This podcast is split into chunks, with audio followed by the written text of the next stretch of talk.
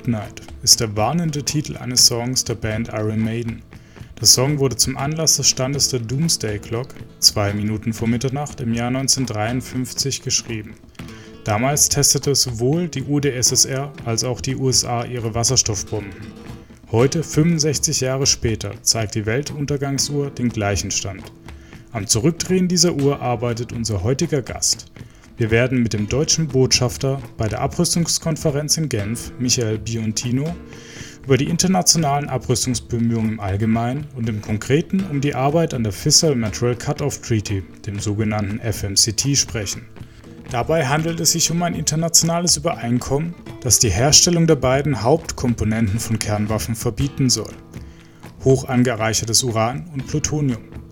Diskussionen zu diesem Thema finden im Rahmen der UN-Abrüstungskonferenz, abgekürzt als CD bezeichnet, statt. Das Gremium umfasst 65 Mitgliedstaaten, welches als einziges multilaterales Verhandlungsforum für Abrüstung eingerichtet wurde. Die CD erfordert Konsens für die Durchführung von Maßnahmen. Folglich haben Verhandlungen über ein FMCT nicht stattgefunden, obwohl vorläufige Diskussionen bereits im Gange sind. Nun wünschen wir euch viel Spaß beim Podcast. Liebe Zuhörerinnen und Zuhörer, schön, dass ihr wieder mit von der Partie seid. Wir freuen uns sehr, heute einen Referenten zu Gast zu haben, der uns aus erster Hand und vor allem über ein brandaktuelles Thema berichten kann. Herzlich willkommen, Herr Botschafter. Herzlich willkommen. Ich bin sehr froh, mit Ihnen zusammen das Interview machen zu können. Vielleicht beginnen wir mit einer eher weitläufigeren Frage, um unseren Zuhörerinnen und Zuhörern den Einstieg in ein doch komplexes Thema zu erleichtern. Das Thema Abrüstung ist aus deutscher Perspektive nicht zuletzt im vergangenen Wahlkampf wieder stärker genannt worden. Wenn auch weniger diskutiert, so wurde zumindest der Ruf nach Abrüstung wieder größer. Die Arbeit, die Sie und Ihre Kollegen dafür tagtäglich bei der Abrüstungskonferenz in Genf leisten, ist unumstritten. Und trotzdem stellt die Abrüstungskonferenz oder auch die Thematik der Abrüstung als solche ein sehr abstraktes Thema für viele Menschen dar es ist für viele außerhalb des Diskurses, des politischen Geschehens, wie es denn tagtäglich passiert. Und äh, für viele ist es gar eine never-ending Story oder ein unlösbares Thema. Wie entgegnen Sie denn jemandem, der nicht an konstruktive Zusammenarbeit und ein friedvolles Miteinander zu glauben vermag? Ja, ich kann da nur sagen, dass für uns ein Scheitern der, der weiteren Prozesse in der Genfer Abrüstungskonferenz keine Option ist. Wir, wir verfolgen in der Genfer Abrüstungskonferenz unseren Ansatz der kooperativen Sicherheit durch Abrüstung und Rüstungskontrolle. Das ist für uns ein Element, ein zentrales Element unserer Sicherheitspolitik, aber gleichzeitig auch ein zentrales Element unseres humanitären An äh, Ansatzes zur Abrüstung und Rüstungskontrolle. Es gilt, beide Elemente, den humanitären Ansatz und den sicherheitspolitischen Ansatz, in ein vernünftiges Gleichgewicht zu bringen. Und genau das werden wir und wollen wir weiter in der Genfer Abrüstungskonferenz äh, verfolgen. Äh, die Genfer Abrüstungskonferenz hat sich in der Vergangenheit um vier zentrale Themen gekümmert. Ähm, dabei, das ist äh, nukleare Abrüstung, ein Verbot der, der, der, der Produktion von spaltbarem Material, FMCT, dazu kommen wir, glaube ich, später noch, ähm, äh, der Weltraum und negative Sicherheitsgarantien. Zu diesen vier Themen hat es in der Vergangenheit schon eine inhaltlich vertiefte Diskussion gegeben. Äh, leider aber seit 21 Jahren keine konkreten Verhandlungen mehr. Jetzt erstmals in diesem Jahr ähm, hat sich die CD, die Genfer Abrüstungskonferenz, äh, in vier Arbeitsgruppen ein klares äh, Mandat gegeben zu diesen vier Kernthemen, die ich erwähnt habe, ähm, Gemeinsamkeiten zu äh, verstärken, aber auch Optionen zu arbeiten, wie es verhandlungstechnisch weitergehen kann. Nun gibt es ja bereits seit Ende des Zweiten Weltkriegs Bestrebungen zur nuklearen Abrüstung und zur Rüstungskontrolle, wie etwa den Baruch-Plan, vorgestellt von den USA 1946. Ein weiterer wichtiger Schritt war die UN-Resolution 7857L, in der die Generalversammlung der Vereinten Nationen die Staatengemeinschaft im Jahr 1993 dazu aufrief, einen multilateralen Vertrag zu entwickeln, der die Produktion von spaltbarem Material für Kernwaffen oder andere militärische nukleare Zwecke verbieten sollte Richtigen Schwung haben die internationalen Beziehungen, Bemühungen aber mit dem Shannon-Mandat der Genfer Abrüstungskonferenz vom März 1995 aufgenommen. Was versteht sich unter diesem sogenannten Shannon-Mandat und warum bildet es die Grundlage für die Verhandlungen? Ja, in der Tat ist äh, der Shannon-Bericht und das Mandat, das darin enthalten ist, ein zentrales Element für die Fortentwicklung ähm, der FMCT-Diskussion. Äh, der damalige kanadische Botschafter Shannon hatte umfangreiche Konsultationen durchgeführt, in welchem Umfang, mit welchem Geltungsbereich diese Verhandlungen ähm, geführt werden können.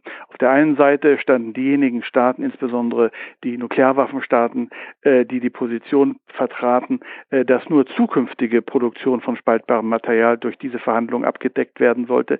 Auf der anderen Seite standen diejenigen, die sagten, auch die vergangenen Produktion, die Bestände an spaltenbarem Material sollten Verhandlungsgegenstand sein. Ähm, er hat mit seinem Mandat im Grunde genommen die Brücke geschlagen, äh, um sicherzustellen, dass beide Gesichtspunkte ausreichend äh, zum Tragen kommen können. Äh, leider Gottes äh, wurde dieser Konsens in der Zwischenzeit insbesondere durch Pakistan aufgekündigt, die darauf bestehen, schon vor Verhandlungsbeginn ähm, die, äh, ähm, den, den, den, den Geltungsbereich dieser Verhandlungen auf äh, die be bestehenden Bestände auszudehnen, insbesondere mit den, unter dem Blickwinkel einer ausgeglichenen oder zu einem ausgeglichenen Bestand auf dem indischen Subkontinent zu kommen. Sie haben gerade beschrieben, dass es ein, eine Brücke geschlagen wurde, dass es aber auch gerade an dem Fall Pakistan hängt, dass es dort nicht zu offiziellen Verhandlungen kommt. Könnten Sie vielleicht darauf ein, ein wenig mehr eingehen, was jetzt eine, eine mögliche Lösungsvorschlag wäre? Vor allem auch, was kann die deutsche Seite leisten, damit diese offiziellen Verhandlungen denn auch in Schwung kommen? Ja, äh, wir haben uns bisher bereits sehr, sehr stark in diesem Thema äh, äh engagiert. Wir haben 2014, 2015 und erneut 2017 die entsprechenden technischen Diskussionen in der Genfer Abrüstungskonferenz koordiniert und geleitet. Im Verlauf dieses ähm, äh, äh, dieser Diskussion, das waren noch keine Verhandlungen, das waren nur vertiefte exploratorische Diskussionen, ähm, wurden die unterschiedlichen Positionen noch deutlicher. Äh, auf der einen Seite insbesondere Nuklearwaffenstaaten, die nur die Produktion, die zukünftige Produktion spaltbaren Materials als Verhandlungsgegenstand sehen. Auf der anderen Seite insbesondere äh, blockfreie Staaten, die auch Bestände als Verhandlungsgegenstand in den Vordergrund stellen. Äh, unsere Position ist eine ausgeglichenere Position. Wir wollen äh, verhindern, dass es in Zukunft zu einer, zu, äh, dass in Zukunft spaltbares Material zusätzlich in Nuklearwaffen, äh, zu Nuklearwaffenbeständen zugeführt werden kann. Dazu fordern wir, dass auf der einen Seite die zukünftige Produktion verboten sei, werden sollte und eingestellt, wer eingestellt werden muss. Andererseits muss es aber auch Transparenz über die Bestände geben, äh, um sicherzustellen, dass aus diesen Beständen kein Material für die zukünftige Produktion von Nuklearwaffen zur Verfügung gestellt werden kann. Damit versuchen wir eine Brücke zu schlagen und haben ähm, bei vielen Staaten damit schon Unterstützung gefunden. Jetzt haben Sie ja bereits verschiedene Varianten des äh, Vertrages angesprochen. Könnten Sie vielleicht noch mal kurz zusammenfassen, welche verschiedenen Optionen überhaupt im Gespräch sind, gerade was die Ausprägung des FMCT angeht? Und welche ist im Prinzip Ihr, Ihr Favorite sozusagen? Ja, also auf der einen Seite insbesondere die, die Position der Nuklearwaffenstaaten, die sagen, ähm, Fissile Material Cut-off Treaty, also ein Verbot der zukünftigen Produktion. Das beinhaltet auf der einen Seite dass, dass zukünftige Produktion an sich ähm, verboten werden soll, auf der anderen Seite aber auch, dass die, äh, die Produktionsanlagen ähm, für zukünftige Produktionszwecke verifizierbar rückgebaut werden sollen. Das ist die eine Position. Auf, die an, auf der anderen Seite die Position, die besagt, ähm, ein Fissile Material Cut-off Treaty kann sich nicht nur auf zukünftige Produktion beschränken, soll, sondern muss gleichzeitig auch die bestehenden, die Bestände an spaltbarem Material für Nuklearwaffen abdecken, sprich sie erfassen und entsprechend reduzieren. Das ist eine Produkt, das ist ein weitergehender ähm, Abrüstungsansatz, der aus unserer Sicht im Rahmen eines äh, FMCT wahrscheinlich nicht verhandlungsfähig ist. Unsere Mittelposition ist dazwischen. Wir sagen, ja, Verbot zukünftiger Produktion, ja, Rückbau von Produktionsanlagen, ja, Transparenz äh, zu den Beständen, um sicherzustellen, aus diesen, dass aus diesen Beständen keine Materialien für die Herstellung zukünftiger Nuklearwaffen ähm, entstehen kann. Das beinhaltet aber auch Transparenz und Verifikation zu den bestehenden Beständen. Vielleicht können wir an dieser äh, an der Stelle mal eine Rückfrage stellen. Und zwar Sie sprachen jetzt von einem Kompromiss. Ist denn ein Kompromiss überhaupt etwas, was uns voranbringen kann? Also sind auch kleine Schritte bei diesem so wichtigen Thema ein, ein Erfolg? Und sind Sie denn, wir haben vorhin drüber gesprochen, dass es eine never-ending Story in, in vielermanns Kopf ist, äh, ist es denn überhaupt realistisch, dass kleine Schritte nicht auch wieder zurückgegangen werden? Ähm, wir, wir verfolgen im Rahmen der, der nuklearen Abrüstung natürlich ganz klar das Ziel einer nuklearwaffenfreien Welt. Das ist das Endziel. Solange aber Nuklearwaffen existieren, sind sie auch für viele Staaten und die Bundesrepublik Deutschland inbegriffen, Teil der sicherheitspolitischen ähm, Gleichung, in der wir, mit der wir leben. Unser Ziel ist es, graduell sowohl die Bestände an Nuklearwaffen zu reduzieren, also nukleare Potenziale abzurüsten, als auch gleichzeitig die Voraussetzungen für die Produktion zukünftiger Nuklearwaffen zu beseitigen. FMCT spielt hier eine zentrale Rolle. FMCT soll auf der einen Seite sicherstellen, dass zukünftig kein spaltbares Material für ähm, Nuklearwaffen hergestellt wird, dass gleichzeitig aber auch aus den Beständen, äh, die es ja in großem Umfang gibt, äh, bei den Nuklearwaffenstaaten keine Materialien für die zukünftige äh, Produktion von Nuklearwaffen zur Verfügung gestellt wird. Insofern glauben wir, dass das in der Tat äh, sowohl im Nichtverbreitungsbereich, im Non-Proliferation-Bereich, als auch im Abrüstungsbereich ein wichtiger Zwischenschritt auf dem Weg zu einer nuklearen, nuklearwaffenfreien Welt ist. Wenn wir jetzt zu der Frage kommen, was passiert, wenn dieser Vertrag oder diese Gespräche, die offiziellen Verhandlungen nicht zustande kommen, welche Implikationen hätte das denn für A, die internationalen nuklearen Abrüstungsbestrebungen und auch im zweiten Fall für den internationalen Frieden? Wir, wir äh, die, die, das, die Verhandlungen eines FMCT finden natürlich unter dem Schirm des Nichtverbreitungsvertrages statt. Dieser Nichtverbreitungsvertrag, Non-Proliferation Treaty, ist ein bestehendes, funktionierendes Abrüstungs- und Rüstungskontrollregime. Äh, bis auf Nordkorea gibt es keine nachgewiesenen Ausbrüche aus diesem äh, Abrüstung und Nichtverbreitungsregime. Ähm, äh, an diesem Regime wollen wir festhalten. Es funktioniert und ist stabil. Es gilt jetzt, dieses Regime auszugestalten insbesondere im Bereich der Produktion von spaltbarem Material. Ähm, wir glauben, dass das ein wesentlicher Schritt in Richtung Festigung dieses Regimes und erhöhter Glaubwürdigkeit des Regimes ist. Auch ein wichtiger Schritt, um sicherzustellen, dass die Nuklearwaffenstaaten nach dem NVV, das sind ja insbesondere die P5, ähm, in der Zukunft keine, keine zusätzlichen Materialien für Nuklearwaffen ähm, äh, zur Verfügung haben. Das ist ein wichtiger Schritt in Richtung Abrüstung und Rüstungskontrolle eine unmittelbare Bedrohung des Friedens durch die bisher 21 Jahre äh, Stillstand in der CD können wir nicht ableiten. Aber wir, müssen, wir können uns natürlich nicht damit zu, zufrieden geben, sondern müssen weiter drängen, dass es in diesen Kernbereichen der nuklearen Abrüstung Fortschritte gibt. Sie haben gerade Nordkorea angesprochen die neuesten Entwicklungen in dem Fall Nordkorea mit einem möglichen Angebot des Verzichts auf ein Nuklearprogramm oder einer Reduzierung, wie sie denn in den Medien zumindest zu hören waren. Ob es stimmt, weiß man ja nicht. Oder wir zumindest nicht. Da haben Sie vielleicht mehr Informationen darüber. Äh, was hat das für, für Implikationen auf die aktuellen Verhandlungen? Hat es überhaupt welche oder ist das außen vor erstmal? Ja, ähm, das, das, äh, das Nuklearprogramm äh, der, der, von Nordkoreas äh, ist sicherlich ein, ein Thema, das äh, nur politisch derzeit zu lösen ist. Aber es hat natürlich Abrüstungs-, Rüstungskontrollpolitische Implikationen. Ähm, Nordkorea müsste eindeutig wieder dem äh, Nichtverbreitungsvertrag als Nicht-Nuklearwaffenstaat beitreten. Es hat einseitig diesen, den Austritt erklärt. Wir haben diesen Austritt nicht anerkannt.